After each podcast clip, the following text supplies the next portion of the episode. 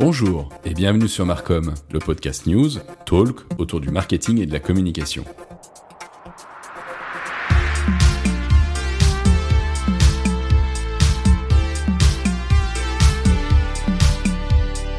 Chaque semaine, au sein de cette émission, vous aurez une revue de presse avec les principales actualités de la semaine. Et tous les mois, je vous proposerai également un débat avec un ou une spécialiste, soit du marketing, soit de la communication, afin de débattre avec elle ou lui sur les grands enjeux que rencontre aujourd'hui notre secteur. Allez, c'est parti, on lance le podcast.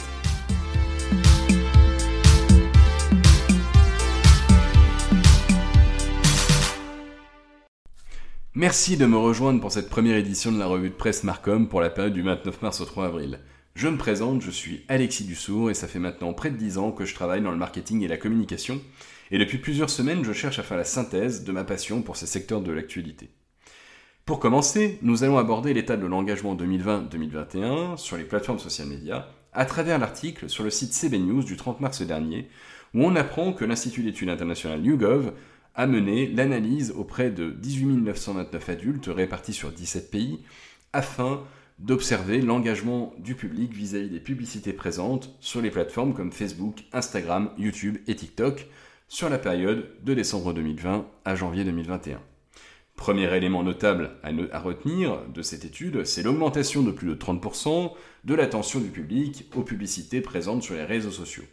Cette augmentation significative s'explique bien sûr par le contexte sanitaire et les confinements successifs qui ont eu lieu à travers le monde et qui donnent beaucoup plus l'occasion à nous tous pour se connecter à nos smartphones, tablettes ou encore écrans connectés, à défaut de sortir tel que nous avions l'habitude de le faire. Ainsi, on constate que des pays comme l'Inde, l'Indonésie, la Chine ou les Émirats ont connu une augmentation du nombre d'inscrits sur les réseaux sociaux de plus de 50%. En parallèle, on observe que la moitié des habitants se disent plus intéressés par les publicités présentes en ligne. Toutefois, il est intéressant de noter que ces résultats sont à contraster, avec notamment une disparité forte entre la zone orientale et occidentale du monde. En effet, si on regarde le taux d'interaction sur les pays voisins à la France, on constate que pour le Danemark et l'Allemagne, il y a une augmentation moyenne de 11,5% pour 14% en France. En conclusion de cette étude, on peut donc dire que la publicité en ligne a de beaux jours devant elle, et ce, en fonction des pays. Avez-vous remarqué du changement lors de la lecture sur Internet? Eh bien oui, depuis le 1er avril, et ce n'est pas une blague, la CNIL rend obligatoire une révision de la fenêtre d'acceptation des cookies présente sur les sites Internet.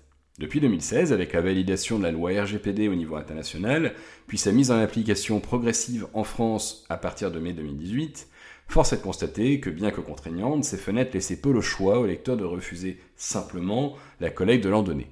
Ainsi, sur le site Les Échos le 31 mars dernier, il est expliqué que la CNIL souhaite cette révision afin de rendre plus simple le fait de pouvoir accepter ou refuser la collecte de nos datas avec la mise en place d'un bouton Je refuse, mais également un bouton indiquant Continuer sans accepter.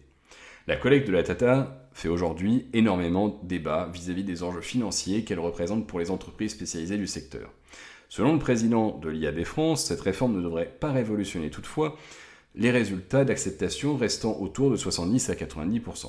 En effet, sur la base de beaucoup d'échanges avec la CNIL et de tests divers, le bouton Je continue sans accepter pourrait être positionné sur une autre zone de la page web que vous consultez. De plus, même en cliquant sur ce bouton, l'industrie teste à l'heure actuelle différentes réponses comme la nécessité de s'inscrire sur le site pour accéder à l'information ou bien de mettre en place un pop-up expliquant l'usage financier issu de la monétisation de la data. On peut donc se poser la, question sur la pertinence de cette bataille, dans la mesure où aujourd'hui l'usage de cette data reste assez faiblement utilisé, dans la mesure où les entreprises ne sont pas suffisamment équipées pour un usage approfondi de la data collectée. Sujet qui peut nous inquiéter, la crise sanitaire touche aujourd'hui tous les secteurs d'activité, mais également celui du marketing avec évidemment un arrêt complet de l'activité événementielle depuis mars 2020. Bien que moins touché, le secteur de la publicité est fortement fragilisé. Dans son article, le 25 mars dernier, la réclame met en avant que le chiffre d'affaires du secteur a été fortement touché par la Covid, selon le baromètre unifié du marché publicitaire. Afin de mesurer l'impact RH de ce contexte, l'Observatoire des métiers de la publicité de l'AFDAS fait faire un diagnostic par le cabinet QLab avec le soutien du ministère du Travail. Les chiffres parlent d'eux-mêmes. 67% des dirigeants de la publicité interrogés déclarent être inquiets quant à l'avenir de leur entreprise, 45,66% des agences sous régie estiment prévoir une baisse significative de leur chiffre d'affaires sur le premier trimestre 2021. Dans le secteur, 60% des entreprises ont pris un prêt garanti par l'État et 39% des structures ont dû réduire leurs effectifs. Ainsi, selon le cabinet QLab, le secteur de la publicité aurait perdu 4428 salariés depuis le début de la crise sanitaire, avec 73 000 emplois en décembre 2019 contre aujourd'hui seulement 68 500. Parmi les postes les plus touchés, on trouve le conseil, la gestion de projet, le graphisme et la commercialisation d'espace, et touche majoritairement des personnes ayant autour de 30 ans ou plus de 50 ans. Augmenter votre taux d'engagement sur Instagram vous intéresse? Non, ce n'est pas une pub. Selon l'étude effectuée par Social Insider et Skype Social, sur une bonne centaine de millions de publications business et présentée par Zidinet le 30 mars dernier, voilà ce qui fonctionne le mieux sur la plateforme. Après un pic d'engagement lié au confinement autour des 3%, celui-ci se retrouve aujourd'hui à son niveau de 2019, soit 2,02%. Avec le paramétrage actuel de l'algorithme, il semble que ce soit le format carousel qui remporte un maximum de succès avec la génération de plus de likes. Toutefois, cela semble se vérifier principalement pour les comptes avec moins de 5000 followers.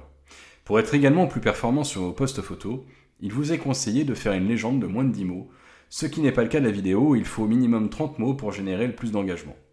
Enfin, les comptes à plus de 100 000 followers semblent gérer et générer un engagement naturel lié à l'aspect rassurant que représente le nombre d'abonnés sur la page. Alors n'hésitez pas à faire vos retours pour voir si cela fonctionne bien, sachant qu'effectivement, dans plusieurs mois, il n'est pas sûr que ces tips fonctionnent également dans la mesure où l'algorithme peut évoluer. Autre news réseaux sociaux, pour faire face à la déferlante TikTok, Instagram vient de déployer une nouvelle fonctionnalité inspirée de son concurrent. C'est dans son article du 1er avril du blog du modérateur qu'on apprend que la célèbre plateforme à l'appareil photo vient de mettre en place la fonction Remix permettant de créer en duo avec un autre utilisateur en apposant un Reels sur une nouvelle vidéo. Cette nouvelle fonctionnalité, importante pour Instagram, va lui permettre de conserver son taux d'engagement sur la plateforme. Pour utiliser cette fonction, rien de plus simple, choisissez le Reels que vous souhaitez remixer via le feed d'un utilisateur ou le menu Reels.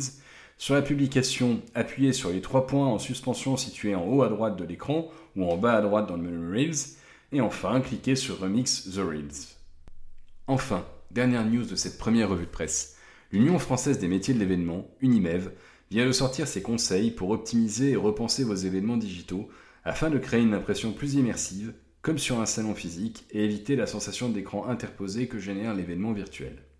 Ainsi, il recommande tout d'abord de donner une vraie place à vos participants. Souvent, derrière un mute, le participant est peu engagé sur l'échange qu'il écoute. C'est pourquoi il vous est conseillé de thématiser au maximum l'événement, voire même le scénariser. En donnant une place centrale aux participants, vous les obligez à s'investir dans l'événement. De plus, il recommande également le fait de laisser libre vos participants de choisir ce qu'ils écoutent. Ainsi, il est préférable de proposer sur les plateformes Teams, Zoom ou Webikeo des salons thématiques où vos participants seront libres d'aller échanger avec différents profils et avoir accès aux informations qui les intéressent vraiment. Ensuite, il faut prévoir l'avant et l'après-événement. A contrario d'un événement physique où les invités ont le temps d'arriver, de s'imprégner dans l'ambiance, échanger, l'événement virtuel commence souvent à heure fixe et se termine généralement un peu brutalement. C'est pourquoi l'Unimev vous recommande tout d'abord une page de présentation dédiée, un mail avec un lien vers un salon d'attente avec une musique d'ambiance pour permettre aux participants de faire connaissance ou d'échanger plusieurs minutes à l'avance. Et en fin d'événement, même idée, Prévoyez un créneau plus large pour l'événement afin de permettre aux participants de pouvoir échanger entre eux au sujet des contenus auxquels ils auront eu accès et avoir la possibilité par la même occasion de vous poser des questions. Enfin, si vous souhaitez mettre en avant du contenu, n'hésitez pas à les communiquer en amont via différents supports, que ce soit articles, vidéos ou podcasts. Ils vont vous permettre d'offrir à vos invités l'occasion de s'imprégner des sujets et des informations que vous aurez voulu leur transmettre.